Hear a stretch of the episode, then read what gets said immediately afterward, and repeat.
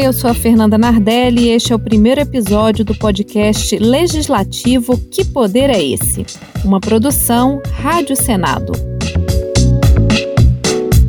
Nesta primeira temporada, vamos falar sobre os princípios do processo legislativo. Com eles, você vai conseguir entender um bocado sobre como se dão as discussões no Congresso Nacional e como são criados, votados e aprovados os projetos que, de uma forma ou de outra, têm impacto no nosso dia a dia. Para nos guiar nessa jornada, eu conto com a participação do professor e consultor legislativo do Senado Federal, João Trindade Cavalcante Filho. O João está no Senado desde 2012 e atua na área de direito constitucional, administrativo, eleitoral e processo legislativo. É professor de direito, autor de vários livros e agora está na Podosfera para falar sobre o legislativo e nos mostrar que poder é esse. Vamos começar então, João, essa temporada desse podcast é sobre os princípios do processo legislativo. Eu acho que a gente podia começar esse podcast explicando né, o que são esses princípios do processo legislativo. A gente vai, a nossa proposta é explicar cada um deles. Então, seria interessante a gente falar um pouquinho antes sobre o que, que são esses princípios.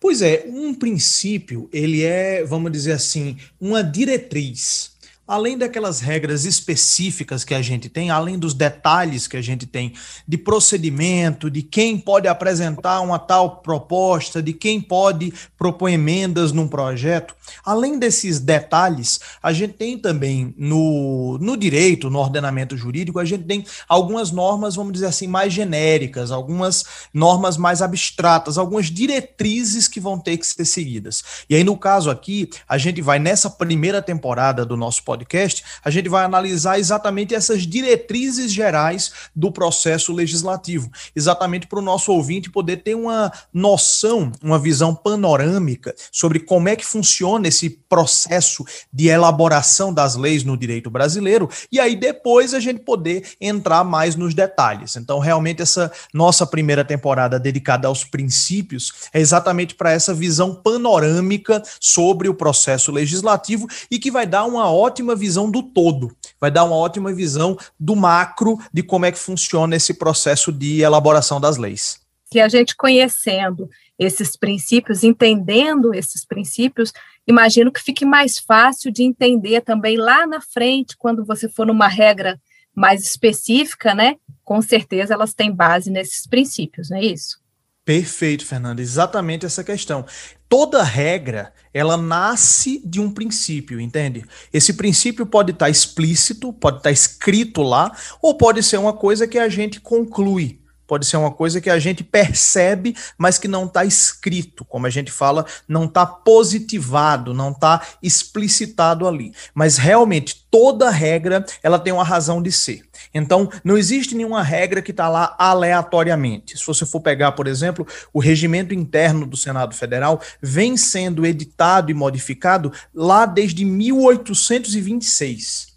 Então é óbvio que nenhuma regra está lá à toa, nenhuma regra está lá impunemente, né? Toda regra está lá com uma razão de ser, por um problema concreto que surgiu e que se tentou colocar aquilo para normatizar situações futuras. E aí, essas regras, a gente diz tecnicamente que elas concretizam os princípios, ou seja, ela traz para um caso concreto aquele princípio maior que existe. Então, se a gente entende os princípios, a gente fica dispensado, geralmente, de decorar essas regras. A gente entende melhor o funcionamento do sistema, sabe? É como se eu pegasse, por exemplo, assim, na jardinagem e dissesse: olha, você tem que regar aquela planta três vezes ao dia.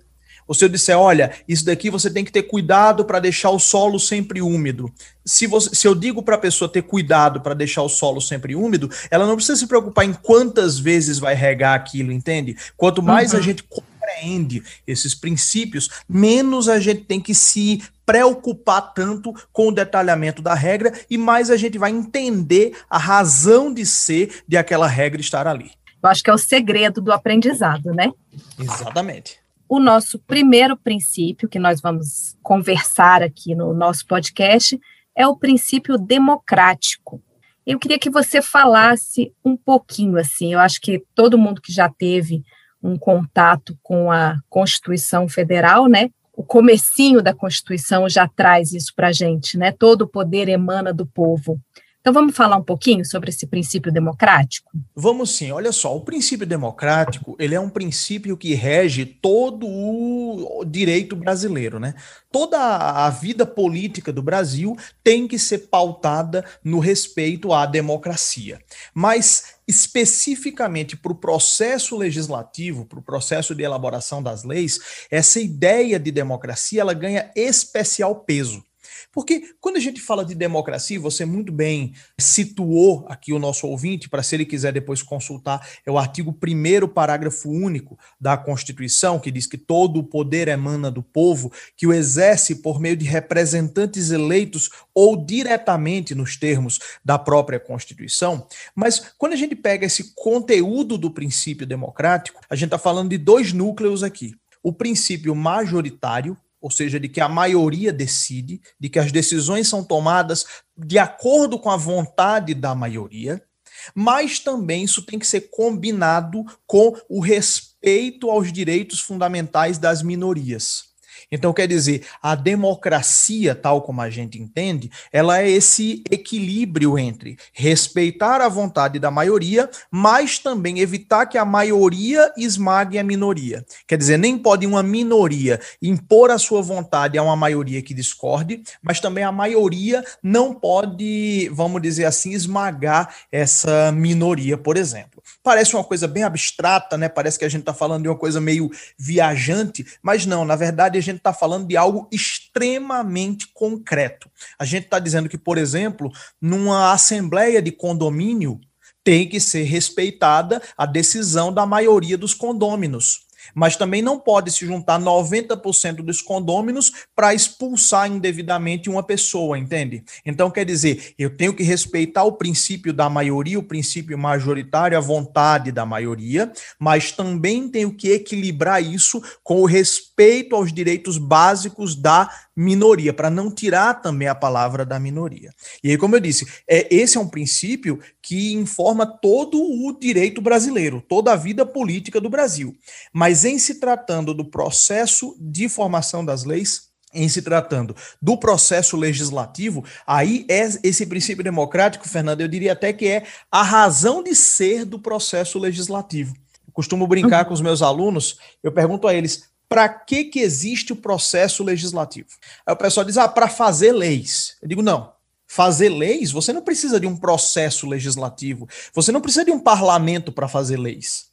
Pode parecer estranho estar dizendo isso aqui num podcast do Senado Federal, mas é, quer dizer, por exemplo, na ditadura do Estado Novo de Getúlio Vargas, o Congresso ficou o tempo todo fechado, de 37 a 45. E ainda assim foram produzidas leis, foram produzidos decretos-leis. O Código Penal é dessa época, o Código de Processo Penal é dessa época.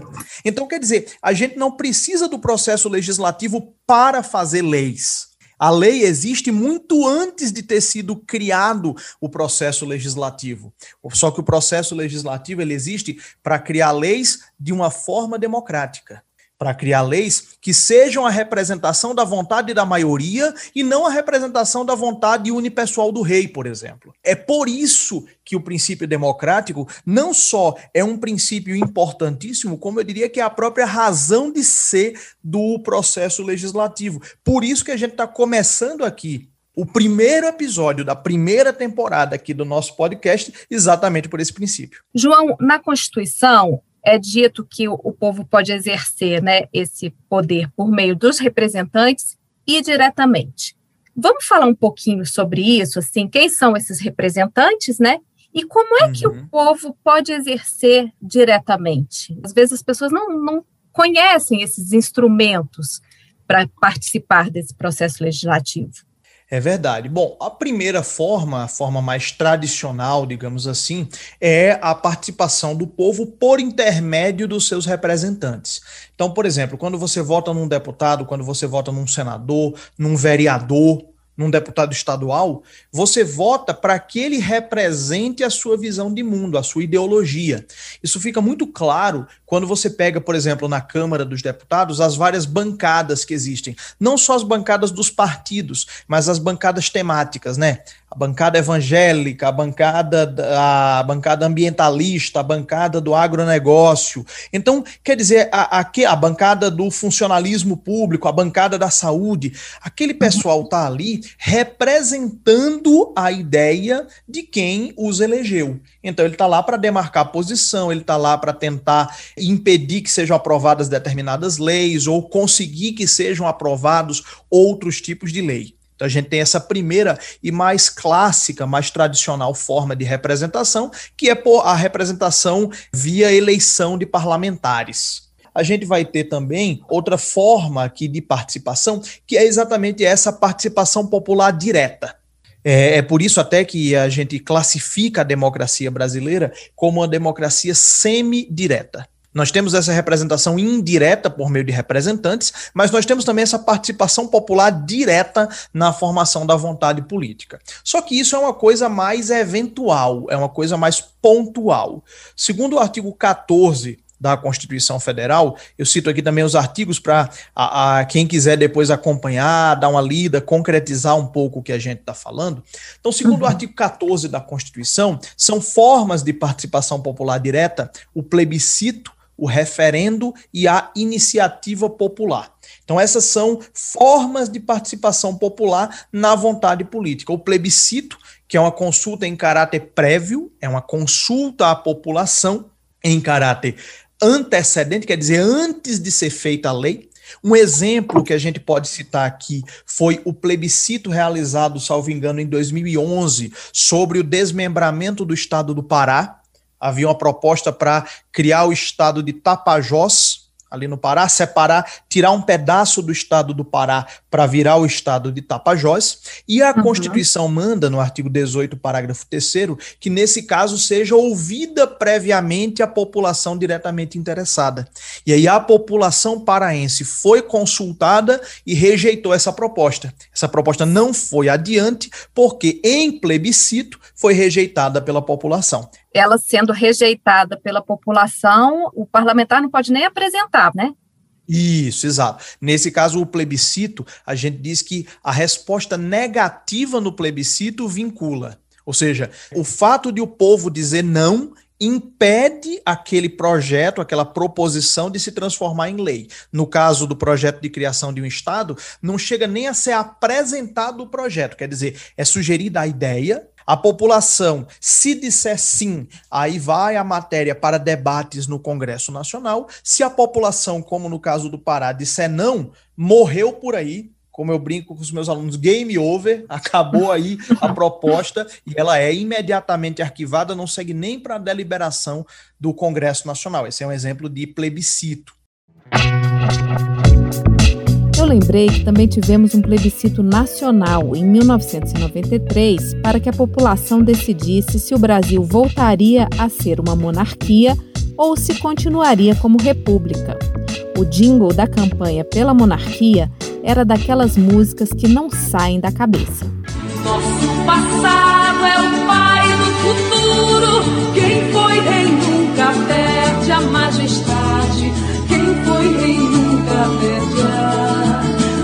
majestade.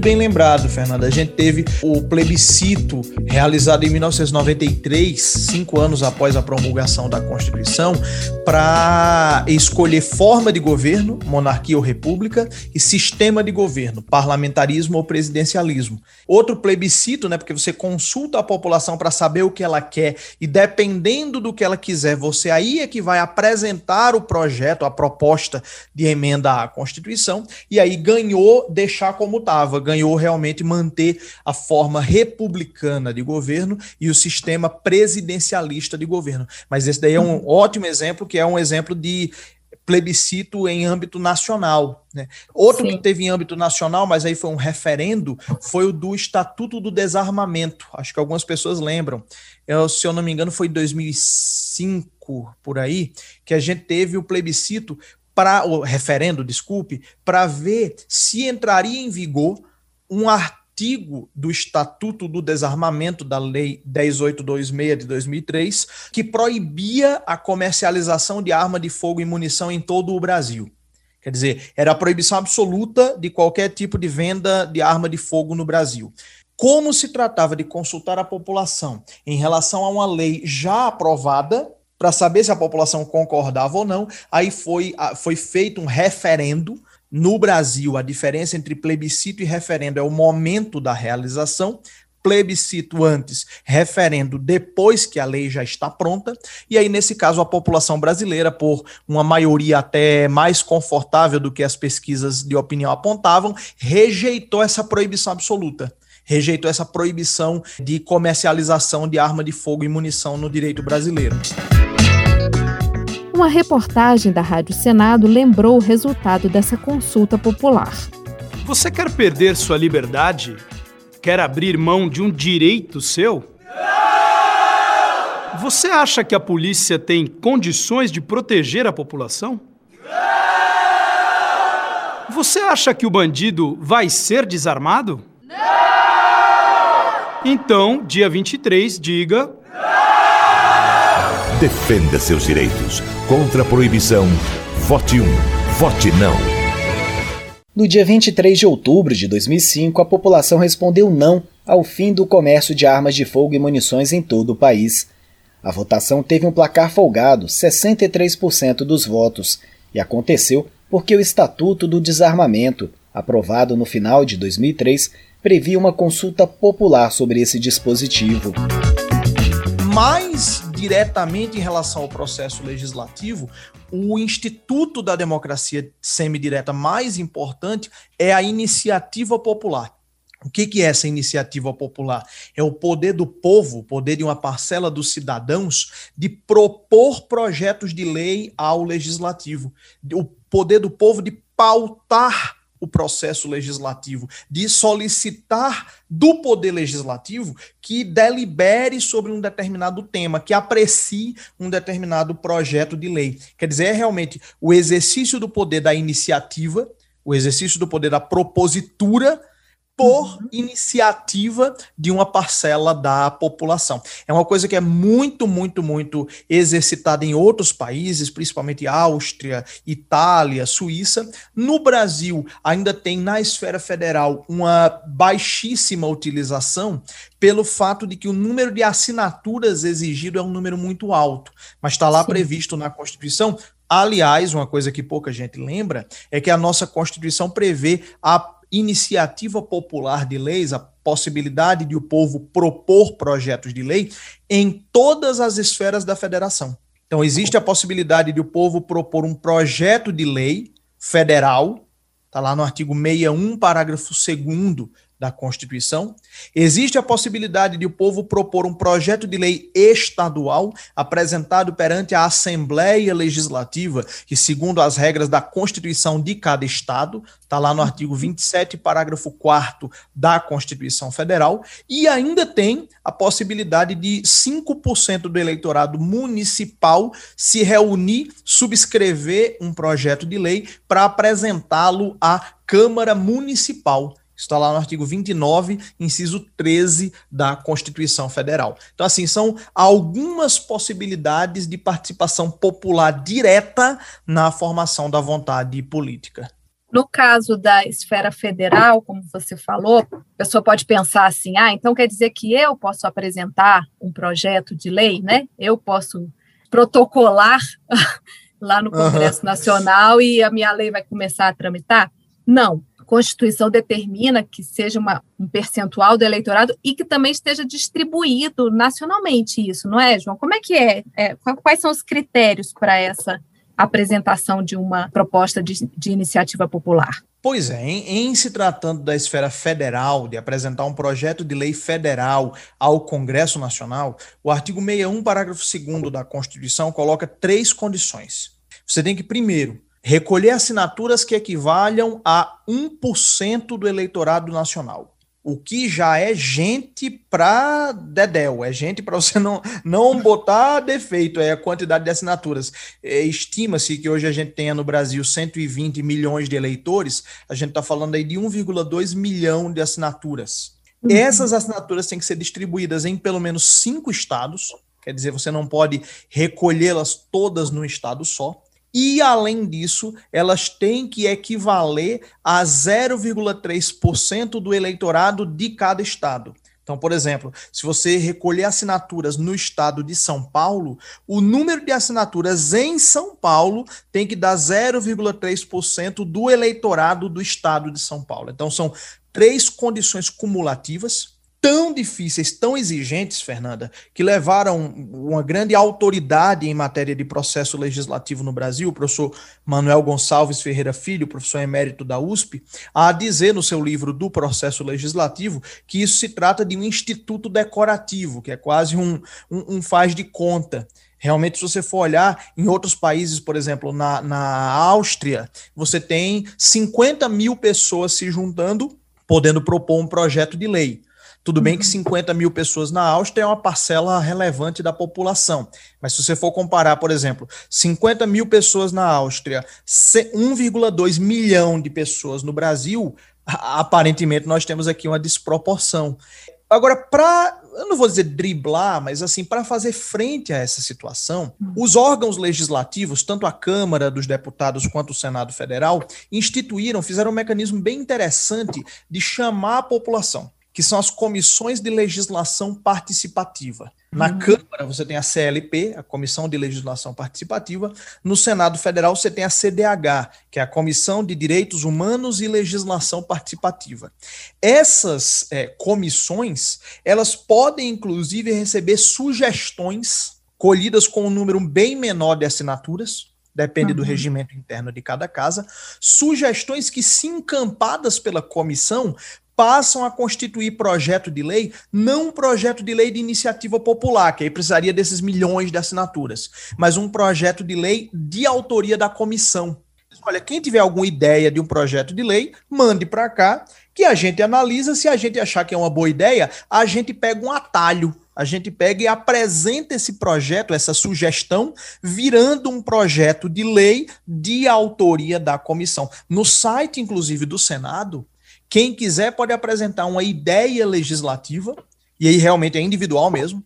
Se essa ideia atingir o número mínimo de apoios, ela é apresentada na forma de sugestão para ser analisada pela Comissão de Direitos Humanos e Legislação Participativa. Essa ideia legislativa fica ali disponível na internet. Esse apoio pode vir de todo o país, assim, ou, ou tem também uma exigência, como no caso de uma lei de iniciativa popular, de ser distribuído, de ter um, pelo menos cinco estados, né, ter, ter gente de cinco estados, ou no caso das sugestões legislativas, isso não importa? Não, no caso exatamente de, de, de, sugestões legislativas, isso daí não é exigido. São exigidas apenas as questões regimentais mesmo, apenas as questões é, é, de detalhamento de um número mínimo de apoios, entendeu? Esse número mínimo de apoios é um apoio feito pela internet mesmo, é uma coisa bem menos formal, exatamente porque o projeto, nesse caso, não vai ser apresentado juridicamente como um projeto de iniciativa popular ele vai ser apresentado, se a sugestão for encampada, como um projeto de autoria da comissão. E as comissões no Brasil podem apresentar esses projetos de lei em nome próprio. Então, é exatamente assim: para a pessoa é, apresentar isso para a comissão, para pegar o atalho, para a própria comissão poder apresentar.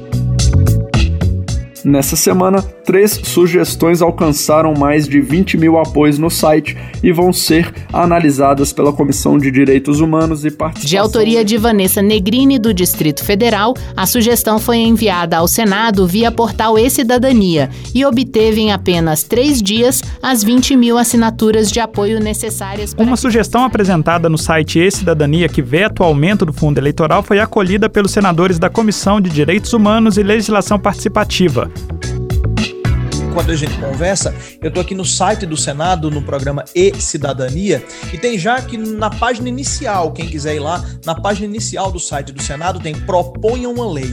Aí vai para a página aqui de ideia legislativa. Você pode apresentar uma ideia e olha o que diz aqui: ao receber 20 mil apoios online, a ideia se transformará em uma sugestão legislativa que será então debatida pelos senadores. Então, o caminho é esse: você apresenta uma ideia, se essa ideia chegar a 20 mil apoios, ela vira uma sugestão.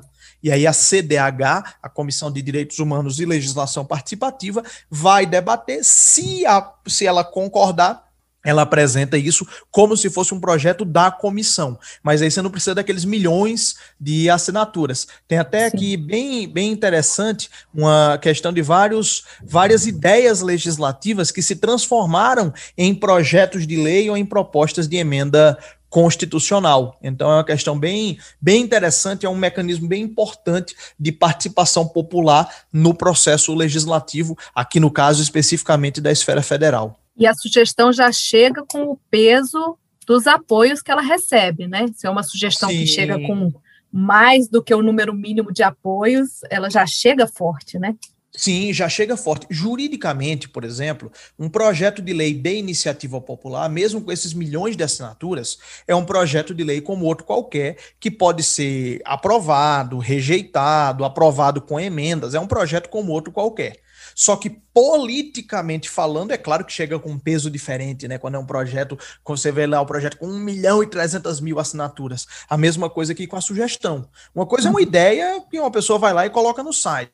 Outra coisa é uma ideia que já teve, por exemplo, tem um aqui que teve 66 mil apoios. Já chega com um peso político bem mais relevante, né? Você falou essa questão do apoio da, das assinaturas, só lembrando aqui foram poucos os projetos de as leis de iniciativa popular aprovadas no Brasil, né? Mas a gente fala muito da lei da ficha limpa. Ela foi realmente um projeto de iniciativa popular? Pois é, a, lei da ficha limpa, tecnicamente falando, ela não foi de iniciativa popular. A, a lei da ficha limpa é um caso bem, bem interessante, porque ela tinha o um número mínimo de assinaturas, ela tinha realmente o número mínimo constitucional exigido, só que, como ela ia ainda, ela estava em cima da, da hora para ser aprovada para valer para as próximas eleições de 2010, isso, porque é, não sei se todos os ouvintes sabem ou se lembram, existe uma regra na Constituição que vai dizer que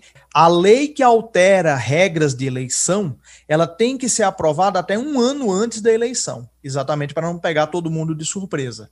Então a lei da ficha limpa, como já estava em cima da hora, tanto que, aliás, não deu tempo de ser aplicada na eleição de 2010, ano em que ela foi aprovada, então, como já estava em cima da hora, terminou que um grupo de deputados assumiu a autoria, como a gente fala. Quem for depois lá no site da Câmara dos Deputados e pesquisar pelo número da norma gerada, a Lei Complementar 135 de 2010, que é a Lei da Ficha Limpa, vai ver lá, autor Antônio Carlos Biscaia e outros. Antônio Carlos uhum. Biscaia, que foi exatamente esse deputado que assumiu a autoria. Então, assim, é uma lei, dá para a gente dizer, é uma lei de inspiração popular, mas que não chegou a ser um, um, projeto de iniciativa popular, juridicamente falando. Hoje em dia, aprovada no Brasil, a gente só tem uma lei de iniciativa popular, que é a Lei do Sistema Financeiro de Habitação Popular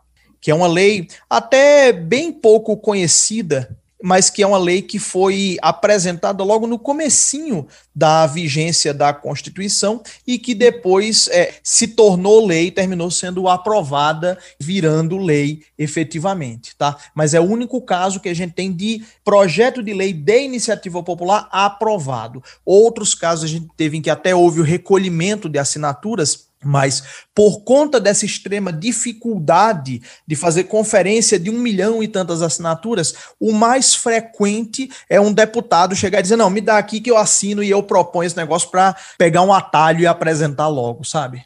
Sim, porque aí é aquilo que a gente estava falando antes, né? Já é um projeto com forte apelo popular, né? E aí o representante ali do povo, né?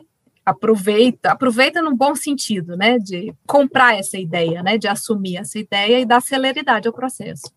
Exato, exatamente. Quer dizer, é, é, aí é um jogo de ganha-ganha, né? Porque é bom para o parlamentar, porque ele está lá tendo visibilidade, encampando aquela ideia da população, e é muito bom também para a população, até porque torna mais rápido o processo, né? Se você for depois conferir assinatura por assinatura, é uma coisa bem burocrática. O importante para quem quer aquela lei, né? O importante é que ela seja aprovada o mais rápido possível. Se vai ter o carimbo lá que é de iniciativa popular ou não, isso é o menos relevante. Tanto que, veja que a lei da ficha limpa não é tecnicamente de iniciativa popular, mas todo mundo comenta como se fosse um exemplo de iniciativa popular realmente.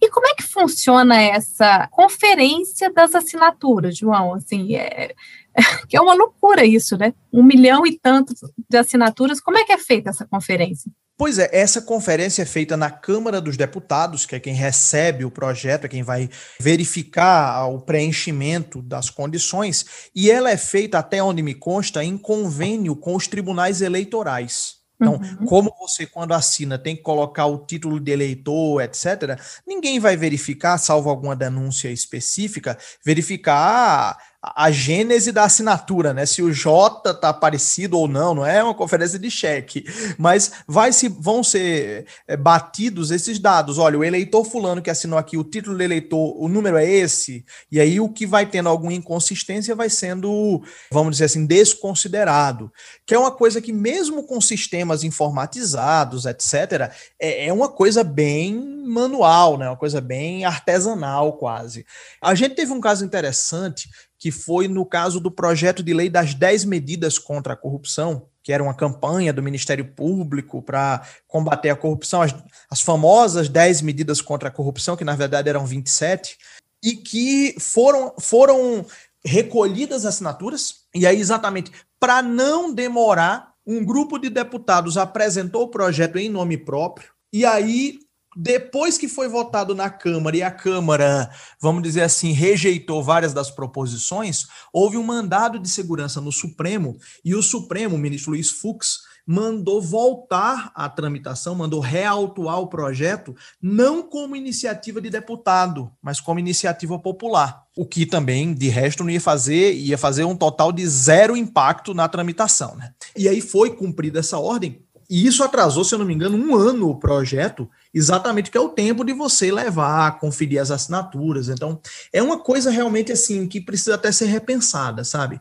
A gente poderia ter, é, sei lá, 50 mil assinaturas, já é um número bem relevante, e até porque, de qualquer jeito, o projeto, mesmo sendo de iniciativa popular, ele vai ter que ser debatido, vai ter que passar pelas comissões, vai ter que passar pela Câmara, pelo Senado, pode ser emendado, pode ser rejeitado, vai sofrer controle de constitucionalidade, quer dizer, é um projeto como outro qualquer. Talvez a gente não precisasse ser tão exigente assim nos requisitos para o povo participar da formulação de ideias. Sim, para não ficar só para inglês ver, né? Como, como você falou assim, de estar ali na Constituição, mas é tão difícil de cumprir que o próprio parlamento adota aí outros meios, né? Essa iniciativa que você citou do, do portal E-Cidadania, né? De, de alguma forma o povo poder participar de uma forma mais célere, né? Exatamente, quer dizer, é, é se a gente em a Constituição é de 88, então a gente está aí com uns bons trinta e tantos anos de vigência dela, se a Constituição, nesses mais de 30 anos de vigência, só teve dois projetos de iniciativa popular efetivamente apresentados na esfera federal, talvez esteja na hora de a gente flexibilizar essa regra, né? Teria que ter, deveria ter, na minha opinião, uma uma PEC, uma proposta de emenda constitucional, para tornar mais fáceis esses requisitos. Você ouviu o professor e consultor legislativo do Senado Federal, João Trindade Cavalcante Filho que falou hoje sobre o princípio democrático e a participação popular na elaboração das leis. No próximo episódio, vamos conversar a respeito do princípio do controle de constitucionalidade. O podcast legislativo Que Poder é Esse? é uma produção da Rádio Senado com sonorização de André Menezes e Josevaldo Souza. Hoje usamos trechos de reportagens da Rádio Senado, além do jingle Vote no Rei, da campanha pela monarquia no plebiscito de 1993. Eu sou a Fernanda Nardelli e espero você no próximo episódio.